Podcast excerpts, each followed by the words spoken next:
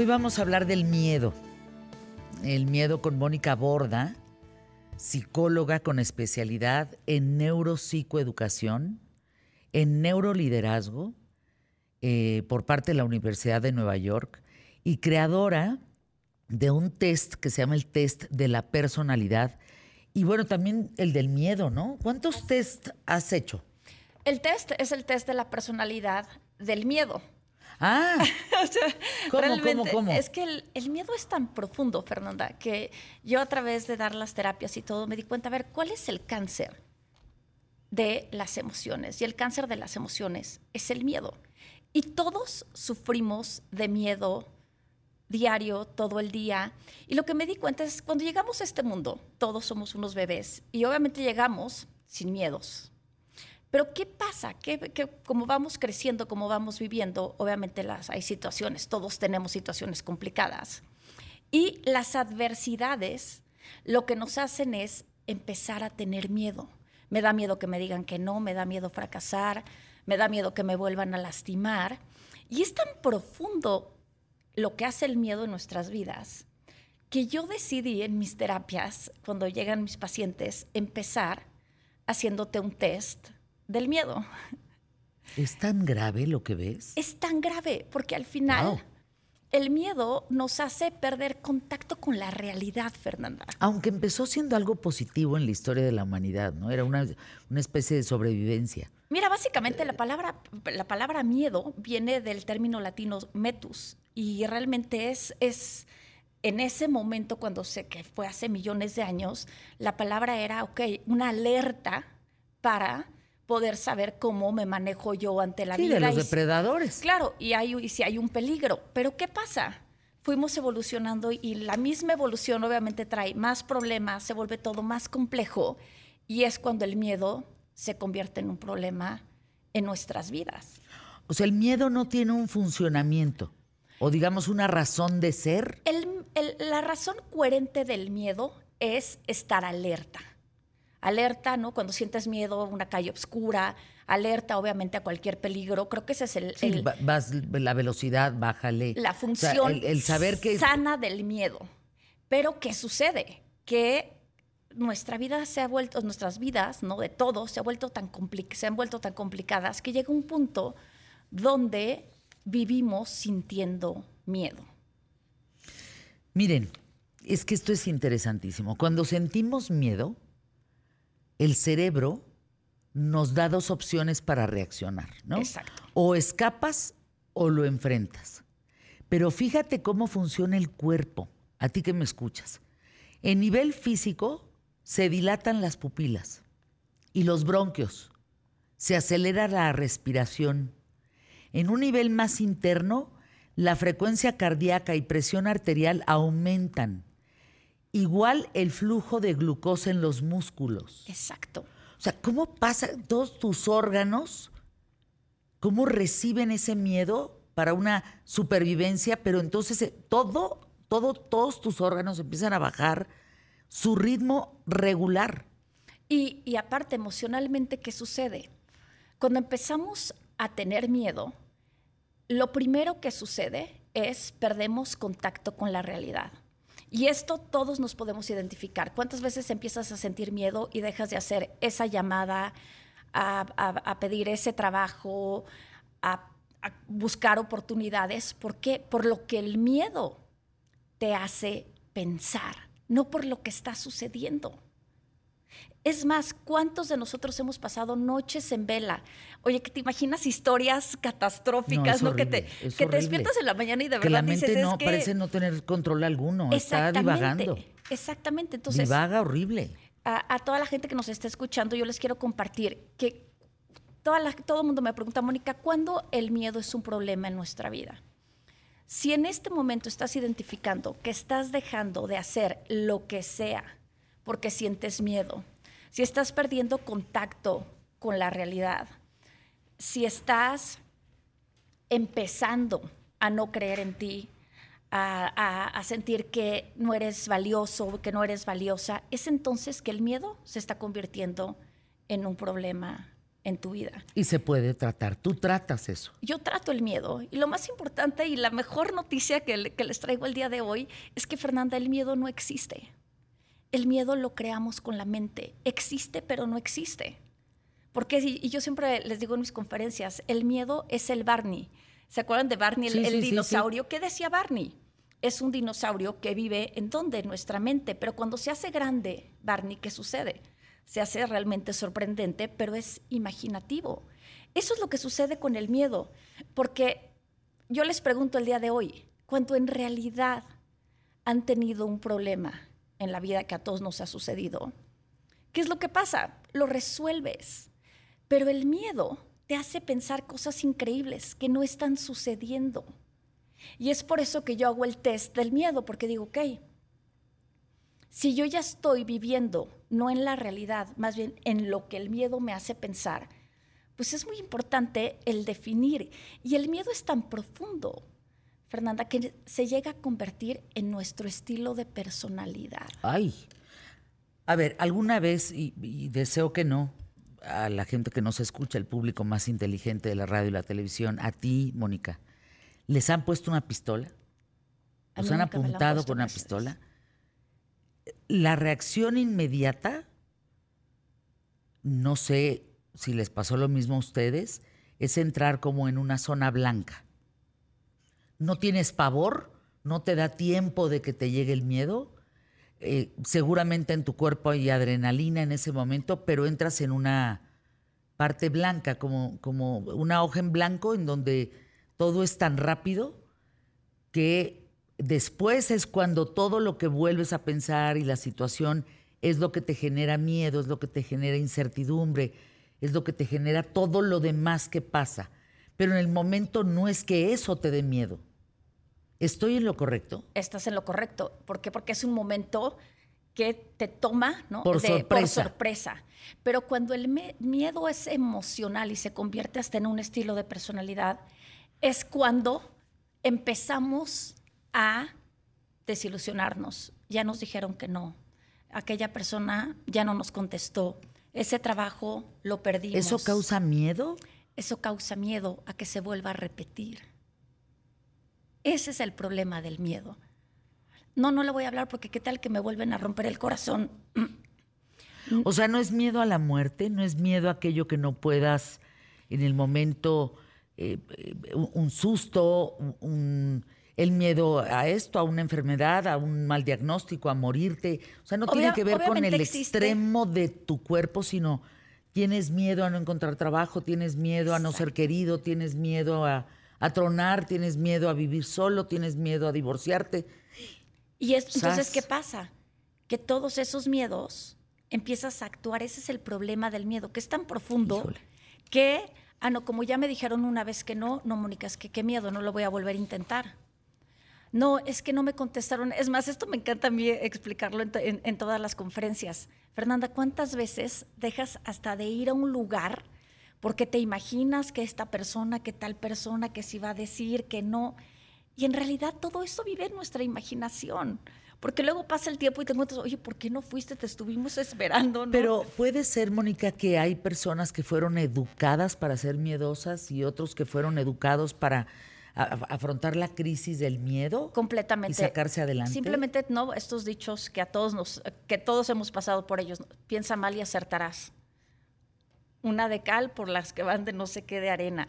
Mira, más vale pensar que todo va a estar bien por si pasa todo bien, ¿no? Entonces ya podemos festejar. Híjole, pero esos son condicionamientos terribles. Son pero vivimos condicionados y sobre todo, a mí me encantaría el día de hoy poderle compartir al público, a ver, ¿cómo, cómo afrontamos el miedo? Primero tenemos que ser muy amorosos con nosotros mismos, Fernanda, saber que todos pasamos por momentos difíciles, la vida de nadie es perfecta, pero tenemos que alivianarnos. Tenemos que ser mucho más amorosos, comprensivos, no con los demás, sino con nosotros. Y entender que a todos nos suceden cosas que nos duelen profundamente, pero no tienen por qué volver a repetirse. Y que esos miedos, obviamente sí hay que tener precaución, tampoco nos vamos a aventar otra vez así. No, no, no, no, no, queda Pero una cosa es tener precaución. Es como este cuate de Martín Dávalos de Chihuahua que dice, Pues yo tengo un amigo que es medio suicida. O sea, se pasa en las motocicletas los semáforos justo, los semáforos justo cuando cambia rojo. Y, y la ha librado. No sé, es una manera de sincronizar el miedo con qué cosa más rara, ¿no? Aventarte el tiro de a ver si no me toca. Exacto, eso también ya es otro tipo de decisiones. Pero aquí lo importante es el entender que la vida venimos a dejarla vivida, bien vivida. No tiene que ser perfecta, pero también a qué venimos a superar esos miedos y entender que lo que nos haya sucedido, bueno o malo, ser, no se tiene por qué repetir, inclusive lo bueno, porque te pasan cosas buenas distintas, Fernanda. Así es la vida. A ver, danos tu teléfono, vamos a anuncios. ¿O dónde te hablamos? Bueno, toda la gente me, me, contacta en mi Instagram, que todo el día hablo del miedo. Mónica Borda. Mónica Borda, estoy en todas las redes sociales. Vuelvo contigo. Anuncios QTF.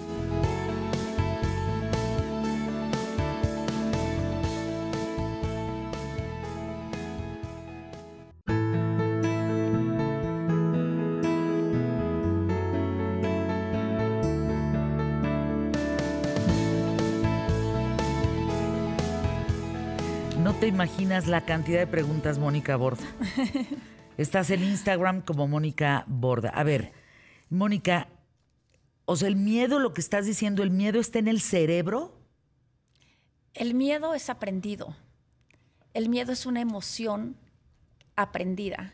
El miedo realmente no existe en el cerebro como tal. El miedo, cuando sentimos miedo, lo único que sucede en el cerebro es que obviamente está la alerta, tiene miedo, tiene miedo, tengo miedo, y obviamente nuestros niveles cambian. Pero el miedo es 100% emocional, Fernanda. No, y obviamente cuando siento miedo, claro, mi cerebro, mis niveles cerebrales se alteran, pero en sí es el miedo es emocional. Por acá te preguntan, eh, Roberto Alvarado de Mérida. Nunca he sentido miedo, por ejemplo, ni siquiera la muerte. Pero con el tema de mis hijos, siento miedo todo el día, todo el día, de dejarlos desamparados, de morirme, de que salgan a divertirse, de que... Eh, pavor. ¿Y entonces? Y entonces lo, lo, más importante es primero, a ver, cuando yo tengo miedo de mis hijos, lo primero que pensamos, porque yo tengo un hijo, es cosas catastróficas. ¿Estás de acuerdo? O sea, no vamos a, obviamente, claro, estamos preocupados, están en la calle estudiando fuera de México, fuera del país. Claro, es normal preocuparnos, pero cuando el miedo ya es un problema, es cuando todo el día yo estoy inventando historias catastróficas y que, aparte, como ya estoy fuera de la mm, realidad, porque estoy viviendo en el miedo, entonces, ¿qué pasa, Fernanda? Le hablas 40 veces al hijo, a la hija, que se cuiden. ¿Por qué? Porque obviamente tú estás ya reaccionando y actuando en tu vida por lo que el miedo te hace pensar, por lo que el miedo te hace sentir, no por lo que realmente está sucediendo. Estoy impresionada. sí, exactamente. Profundo es Una cosa es lo que piensas y otra cosa es lo que es. No, ¿y cuántas veces nos dicen los hijos, ay, mamá, papá, estoy, estoy bien, qué exagerados? Claro, porque nosotros estamos ya viviendo con lo que el miedo me hizo pensar y sentir. No estoy en la realidad. Obviamente, repito, es normal preocuparnos. Oye, Susana Barrios toca un tema bien interesante, Susana, gracias. Mi Fer, los adolescentes tienen miedo a todo. Los adolescentes de hoy tienen miedo a todo.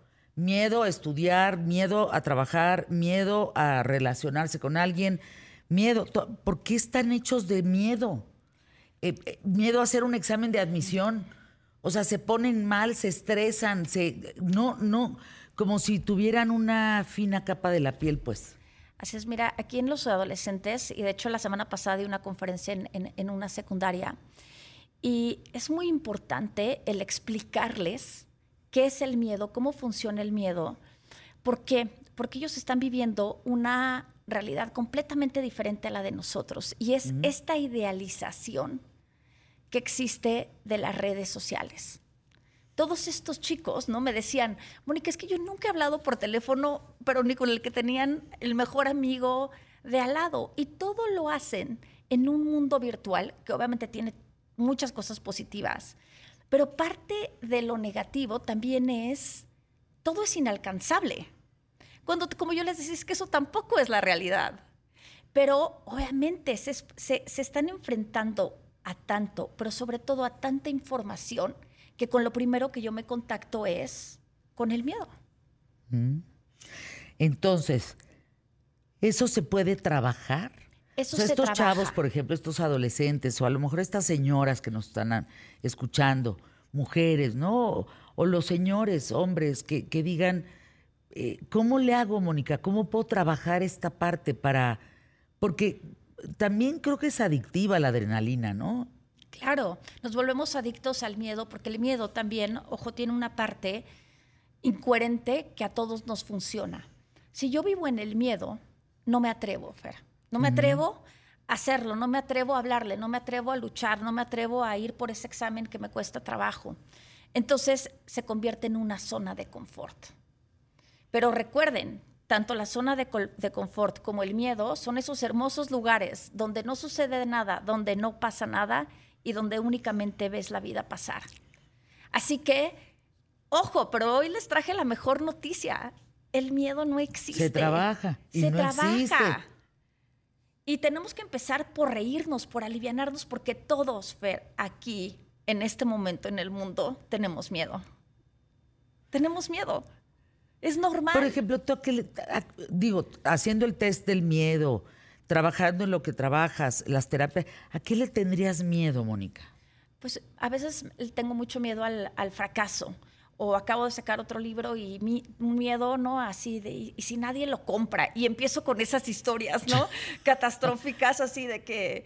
A ver, dinos cuáles para comprar, Bueno, para que no te pase eso justamente. ¿no? Entonces, y, y- y de repente digo, a ver, no, yo todo el día hablo del miedo, vamos a pararnos. Y el primer consejo que yo les doy a todos los que nos están escuchando es, a ver, el miedo hay que verlo de frente.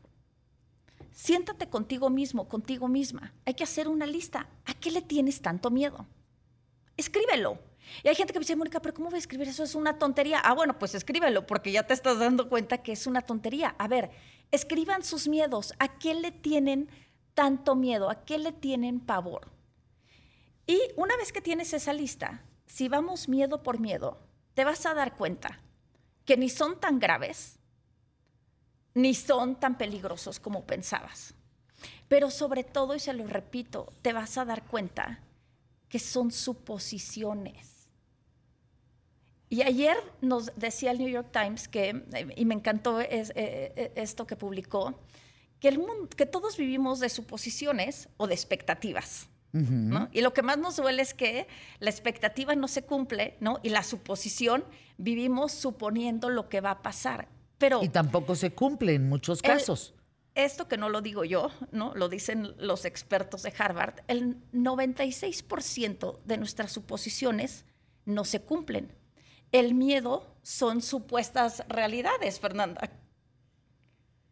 Oye, a ver, no, no, no había pensado en el tema desde esta trinchera que Es, estás es planteando. eso, son supuestas realidades. Ya me sentí hasta tonta con el miedo, ¿sí me explico? No Porque, sé a ver, cómo, cómo regre- explicarlo. regreso a mí. A ver, ¿de qué sirve que no duerma pensando que el otro libro... Bueno, historias de Hollywood, ¿no? Que ni en Hollywood yo creo que harían. Hasta que al otro día lo tuve mi junta, no, oye, no, Mónica, va muy bien, está alcanzando al otro. Y yo, "Oh, claro, son suposiciones. ¿Y no- qué pasa si no se vende? Fernanda, no pasa nada. Volveré a empezar. Y Pues sí. otro libro. Es que, ¿qué pasa? A ver, piénsenlo, de verdad. ¿Qué pasa si eso a que le tienes tanto miedo sucede? La verdad, Fernanda, es que no pasa nada. Volvemos a empezar, nos volvemos a armar, nos volvemos a transformar y volvemos a salir a la cancha de fútbol. Me recordaste la Sociedad de los Poetas Muertos cuando el maestro les dice, se sube al escritorio y les habla desde, desde arriba, ¿no? Y les dice, enfrenten, enfrenten todo aquello que los debilita. Fíjate, el miedo te debilita. El miedo te debilita completamente, porque imagínate, ya vives en tu no, siempre les digo, oye, bueno, yo en mi, y me, me encanta cuando toman clases conmigo, que les digo, a ver, ¿qué está pasando en su realidad alterna? ¿No? Porque el miedo es eso, ¿no? Está aquí la realidad y está la realidad alterna diciéndote, no vas a poder, te van a romper el corazón, seguro es otro mal hombre, seguro es otra mujer de no sé qué, seguro la familia. A ver, No es cierto. Pero, ¿qué tenemos que hacer? Aprender a convivir con ese mundo alterno, miedoso, para poder vivir en nuestra realidad y disfrutarla y entender, y se lo repito, siempre que han pasado por un muy mal momento, el peor, y créeme, hay dolores, y tú lo sabes, Fernanda. Impensables. Impensables. Pero sabes que, Fernanda, se resuelve. Y volvemos a empezar. Eh, nos adaptamos entonces al miedo y de ser así, ¿eso solo pasa en México? O digamos que hay sociedades o hay eh, eh, comunidades o países, por hablar de países, más miedosos que otros. Yo creo que el miedo, y por eso repito, es el cáncer de las emociones, y el miedo es igual en todas partes del mundo. Y ojo, Fernanda, esto es algo también muy interesante. Mientras más estemos en, en, la vida de ciudad, con toda la información, que todo es mucho más competitivo, hay más miedo. Yo me he dado cuenta que las comunidades rurales, viven con muchos menos, con muchos menos miedos. ¿Pero por qué? Porque hoy, pues todos tenemos razón. Está duro, Fernanda, está duro salir diario a la vida, están duras las comparaciones, está, es una vida, ¿no? Donde, claro, tenemos que hacer muchos esfuerzos y pues ahí el miedo, ¿no? Encuentra su, así, su hábitat. Claro, le cuesta trabajo, le voy a decir que, claro, que tenga mucho miedo, ¿eh? porque ¿qué tal que le pasa esto? ¿Qué tal que le dicen aquello? Pero ojo, también les quiero compartir el día de hoy que todos nacimos con una varita mágica. Y esa varita es la confianza. Bueno, hay que seguir a Mónica Borda, arroba Mónica Borda solamente en Instagram. Regresa, por favor, regresa a hablar de otros temas, de la personalidad, de, de tantas cosas que tenemos pues que aprender aquí en ¿Qué tal Fernanda? Y yo les diría Carpe Diem, Carpe diem quiere decir aprovecha el día. Hagan de su vida algo extraordinario. Anuncios QTF.